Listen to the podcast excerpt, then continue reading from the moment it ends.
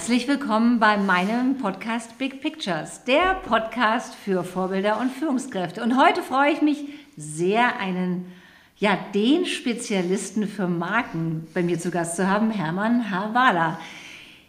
Hermann ist Speaker, Unternehmer, Autor, hat ungefähr 420 Vorträge gehalten über, ja, laut äh, Unterlagen 80.000 verkauften Büchern, war lange Zeit äh, in Agenturen wie Saatchi und Saatchi, Ogilvy beschäftigt und beratend im Marketing für Burda und Grunand, ja, und Vodafone. Also wenn einer wirklich was von Marken versteht, dann ist es Hermann. Und heute geht es um Persönlichkeitsmarken und im Zusammenhang mit dem Big Picture.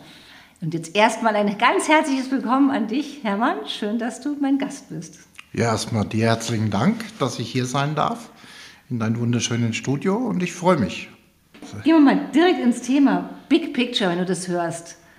Was hat es für dich mit Persönlichkeitsmarken zu tun? Ja, wie, wie Unternehmertum oder Unternehmer, die haben große Bilder, große Visionen in den Kopf und so sollte das optimalerweise jeder Mensch für sich haben. Also ein Bild im Kopf, wo die Reise des Lebens hingeht und was so die Ziele sind, die Visionen sind, was so die Leidenschaft ist. Und deswegen sollte man optimalerweise ein schönes, großes Big Picture, also ein schönes, großes Bild für sich haben.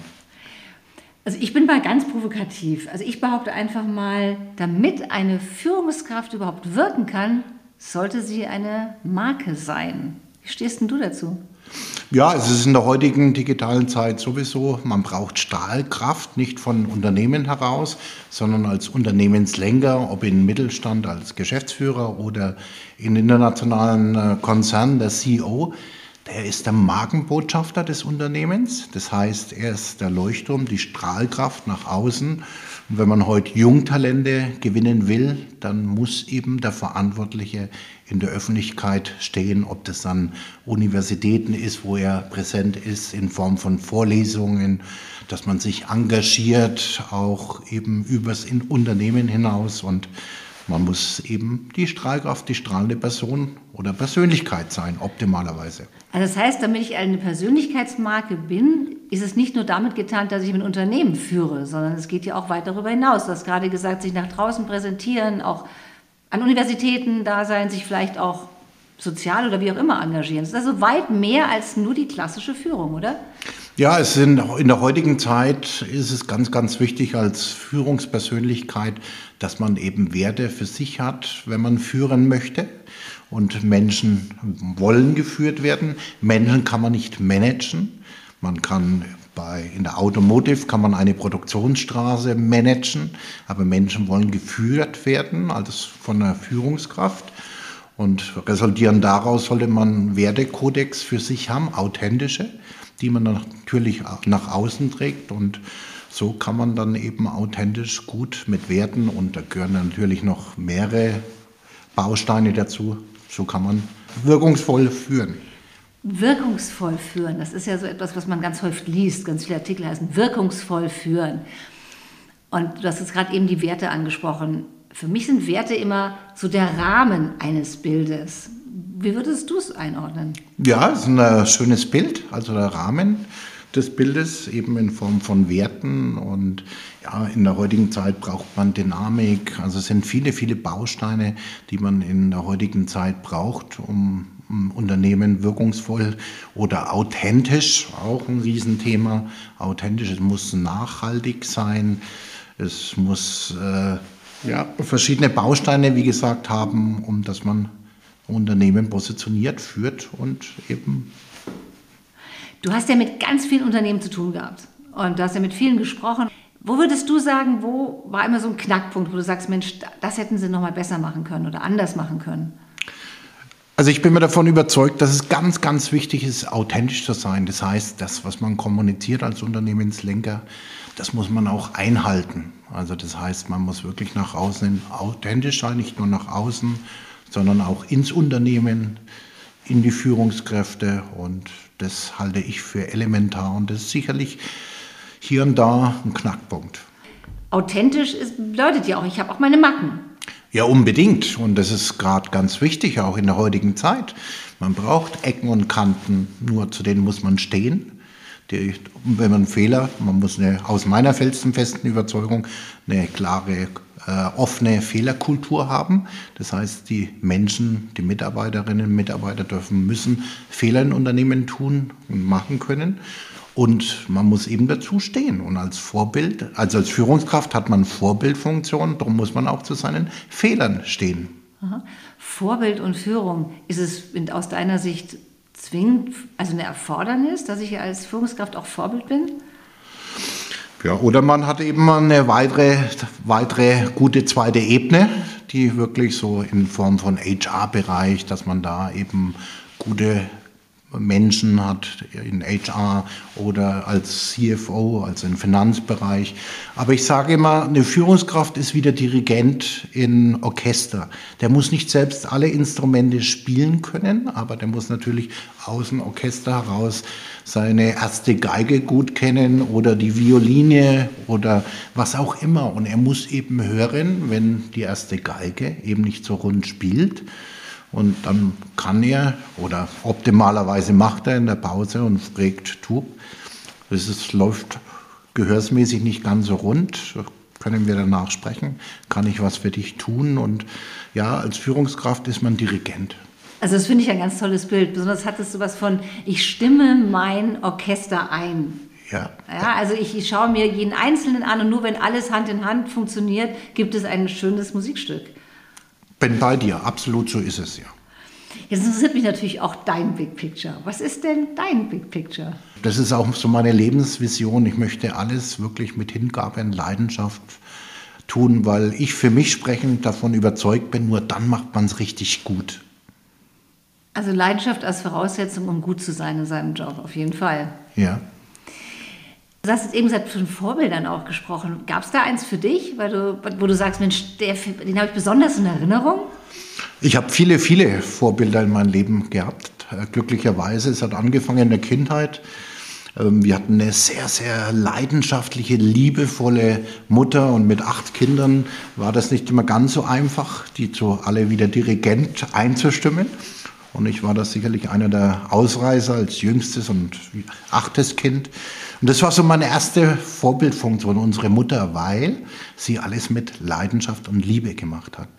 Und dann hat sich das so im Berufsleben durchgezogen in Form von, dass ich immer, ich hätte nie für einen Menschen, für, eine, für einen Chef arbeiten oder Chefin arbeiten können, wo ich wo ich merke, da stimmt die zwischenmenschliche Chemie auch nicht. Also zwischenmenschliche Chemie in Form von Vertrauen, Leidenschaft und Hingabe für das, was man tut. Und somit hatte ich viele äh, Vorbilder. Die letzte vielleicht war Dr. Burda, für mich einer der größten Visionäre in Europa, weil er brennt, er kann Menschen begeistern, er motiviert sie noch größer zu denken, wie er selbst denkt, also das, den Bilderrahmen noch größer zu machen. Und ja, so hatte ich immer. Und ich würde es auch jedem ans Herz legen, gerade jungen Menschen, wirklich immer sich in allen Lebensbereichen auch eine, ein Vorbild zu suchen und ja, Mentor, wie man es heute neudeutsch nennt, wie auch immer. Aber es ist ganz, ganz wichtig und elementar für den Erfolg. Wie kamst du dann dazu, dich so mit diesem Thema Marke zu beschäftigen? Ich war in der Kindheit schon dafür verantwortlich, für Einkäufe, Familieneinkäufe. Und dann habe ich eben schon bei den Discountern gesehen, dass die Markenprodukte um einiges äh, teurer waren, wie eben die, die No-Names. Und hat mir dann schon immer Gedanken darüber gemacht, wieso ähm, ist das wesentlich teurer, die Balsenkekse, um ein Beispiel zu machen, und das ist kein Product, Product Placement, aber ich habe mir relativ früh ähm, Gedanken darüber gemacht, wieso eben Marken, also die bekannt sind, einen höheren Wert haben. Und das hat mich immer fasziniert, eben sich zu differenzieren. Wie gesagt, wiederhole mich, achtes Kind, muss man sich differenzieren, darf man sich oder sollte man sich differenzieren. Und so bin ich zum Magenthema gekommen, schon sehr früh, sehr jung. Wenn jetzt heute jemand zu dir kommt und sagt, ah, du Hermann, ich möchte zur Marke werden, was würdest du ihm sagen?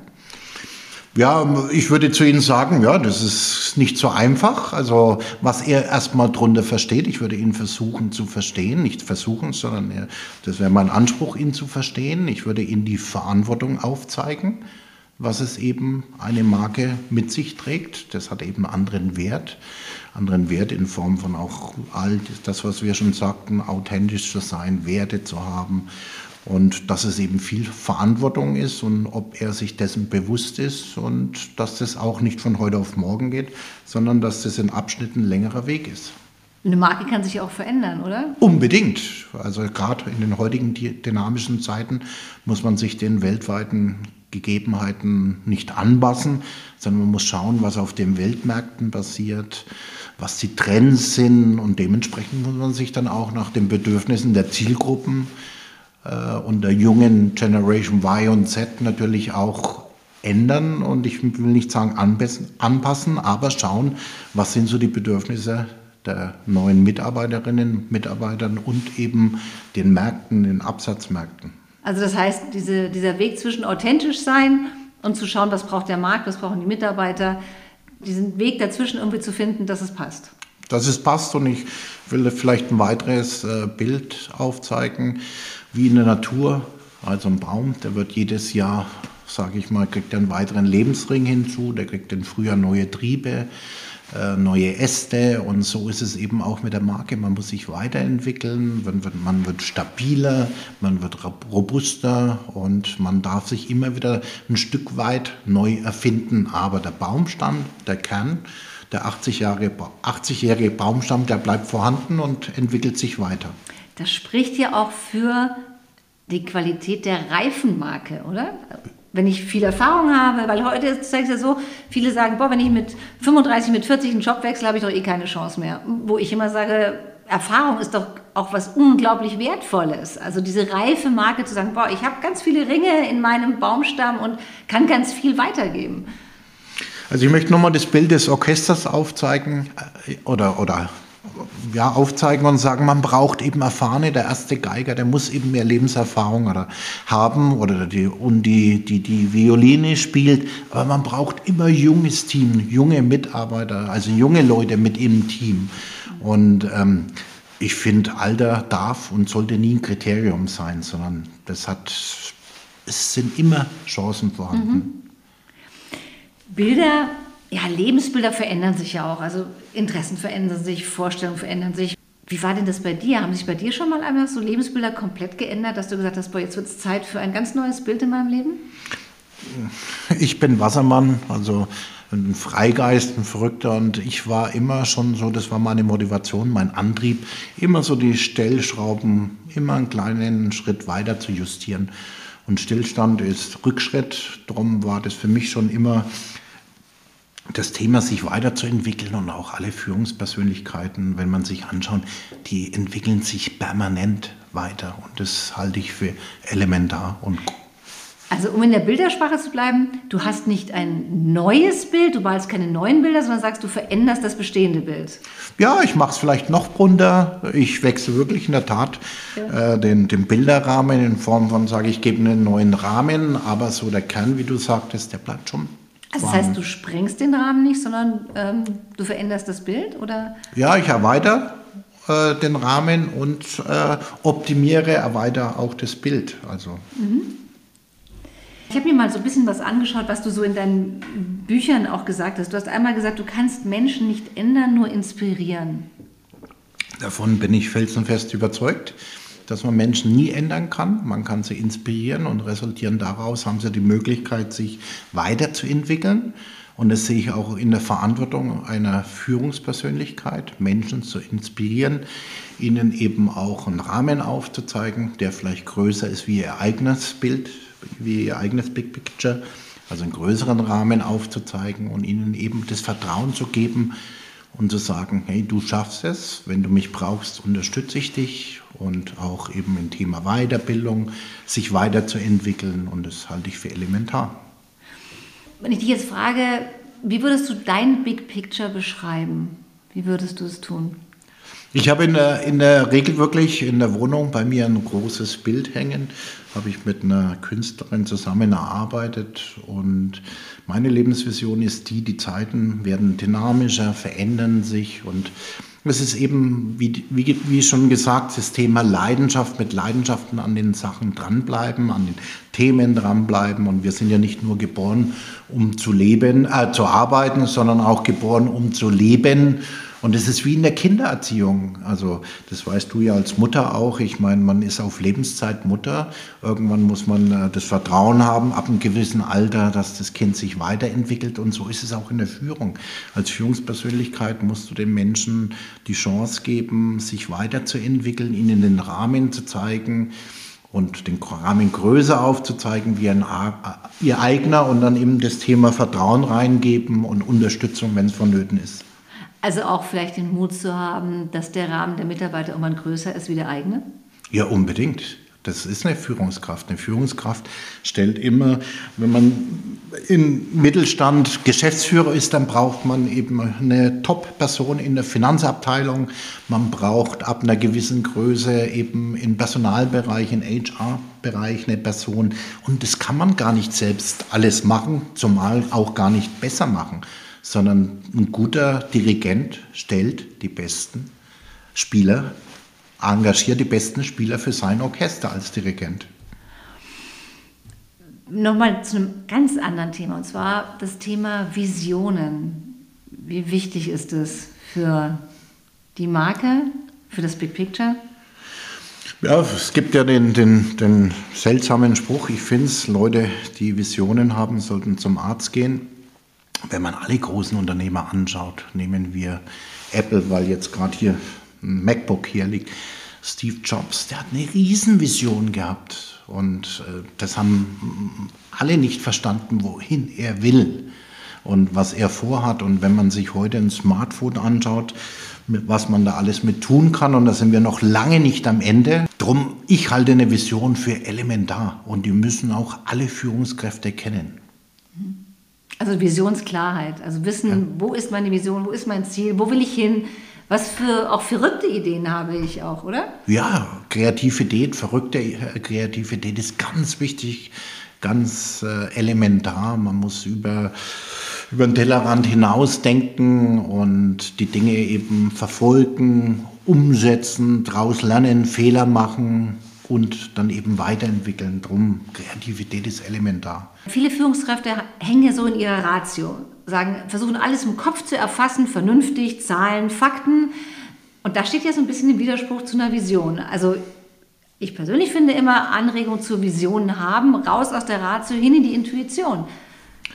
Also meine letzte und eine der besten Führungskräfte, Dr. Burda, der hat uns in den Anfang der 90er Jahren schon Bücher gegeben mit emotionaler Intelligenz und ich bin mir davon überzeugt, gelernt von Dr. Burda, eine Führungskraft braucht emotionale Intelligenz. Die braucht natürlich auch eine gewisse rationale Intelligenz für Zahlen, Daten, Fakten. Aber eben das Thema Visionen, verrückt sein, spinnen, kreativ sein, das muss alles aus dem Bauch herauskommen, aus der emotionalen und aus dem Herzen, also sprich aus der Leidenschaft. Ist das in deinen Augen so in gewisser Weise auch die Kernkompetenz einer Führungskraft, die emotionale Intelligenz? Das sollte ein ganz großer Bestandteil sein. Ja. Also man sieht es auch, es gibt viele schöne Beispiele, also die, die und ohne den geht es nicht, bin ich mir felsenfest davon überzeugt. Und so, schon gar nicht in den neuen Zeiten mit den neuen Zielgruppen, beziehungsweise mit den neuen äh, Generation Y, Z, die Jungen, die wollen was Sinnhaftes machen, wenn sie im Unternehmen sind. Die wollen Spielräume haben, die wollen kreative Flanken haben und das brauchen die. Wenn ich jetzt dich nach deiner Vision frage und sage, was willst du noch machen, wo du sagst, Mensch, da habe ich noch was im Kopf, das will ich, das, das schwirrt an mir rum, das würde ich so wahnsinnig gerne noch realisieren. Mein Anspruch oder meine Lebensvision ist, dass ich bis 77 arbeite, das heißt weiterhin meine Bücher schreibe. Wieso? Weil ich muss mir die Welt anschauen, was verändert sich, wo gehen gewisse Trends hin etc. Und das kann man dann schön in ein Buch zusammenfassen, was man dann klar aufzeigt. Zusammengefasst in einen Satz, ich möchte glücklich, leidenschaftlich und gesund möglichst lange arbeiten, Bücher schreiben, Vorträge halten und so Interviews mit dir zu führen. Wenn du ein Bild wärst, mhm. was wärst du dann? Wärst du ein alter Meister, ein Monet oder wärst du eine Collage? Wärst du ein Foto? Was wärst du? Ich glaube, ich wäre eine bunte, schöne Wiese mit unwahrscheinlich schönen Blumen, wilden Blumen und ja, einfach wie die Natur ist. Meine größte Inspiration und Vorbild ist unter anderem die Natur. Und ich wäre eine wilde Wiese in Frühjahr, unwahrscheinlich bunt und ja, das wäre ich. Großartig, da habe ich jetzt eigentlich gar nicht mehr viel hinzuzufügen. Gibt es denn noch etwas, was du sagst, was ich dich noch nicht gefragt habe, wo du sagst, Mensch, das würdest du gerne noch sagen? Ich glaube, das Wichtigste ist, dass man selbst sein großes Big Picture entwickelt, findet. Also das halte ich für elementar. Jetzt habe ich das Bild der Blumenwiese in meinem Kopf. Das finde ich ein wunderschönes Abschlussbild und ich bedanke mich ganz herzlich für dieses Gespräch. Herzlichen Dank, dass ich bei dir sein durfte.